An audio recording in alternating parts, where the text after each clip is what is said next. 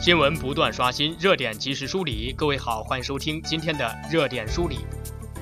中国国务院国有资产监督管理委员会主任张毅十五号透露了推动国企改革的下一步路径，表示下一步国资委将按照关于深化国有企业改革的指导意见，准确把握出资人职责定位，坚决调整精化优化国资监管事项。清理国资监管规章规范性文件，进一步明确履责边界，切实解决管得过多过细与监管不力共存的问题。据内蒙古政府网站十五号消息，为进一步推进户籍制度和相关配套制度改革，推进农牧业转移人口市民化，内蒙古决定建立城乡统一的户口登记制度。消息指出，内蒙古将取消农牧业户口和非农牧业户口性质区分和由此衍生的其他户口类型，统一登记为居民户口，体现户籍制度的人口登记管理功能，建立与统一城乡户口登记制度相适应的教育、卫生计生、就业、社保、住房、土地及人口统计制度，在人口统计上取消农牧业、非农牧业户口统计。设立城镇居民、农村牧区居民统计，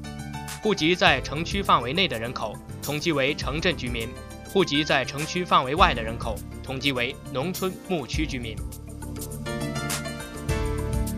据新疆维吾尔自治区纪委消息，新疆维吾尔自治区博尔塔拉蒙古自治州党委常委、统战部长郭向义涉嫌严重违纪，目前正接受组织调查。受热带风暴环高影响，十四号夜间海口迎来强降雨，多条路段积水严重。其中，滨崖路农垦中学路段积水深度达到六十厘米，积水路段长达三百米，宽十米，道路交通被完全阻断。海口市排水所及时启动防风防汛应急预案四级响应，派出两百名工作人员到各个积水路段进行排水。记者十五号上午在海口市区看到。道路保持畅通，市民生活正常。据了解，目前市区仅剩一条道路存在严重积水，排水还在进行中。接下来来关注一下国际方面的消息。澳大利亚新总理走马上任首日，叹万事开头难。据澳大利亚新闻网九月十五号报道，澳大利亚新总理马尔科姆特恩布尔上班第一天可谓万事开头难。他一方面需要安抚前首相托尼·阿伯特的支持者，另一方面也要迎接其他党派的挑战。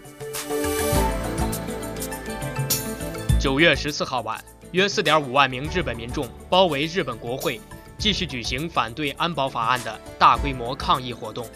当晚，来自日本全国各地各个年龄层的众多民众手持荧光棒，与各种反战、反安倍标语包围了国会。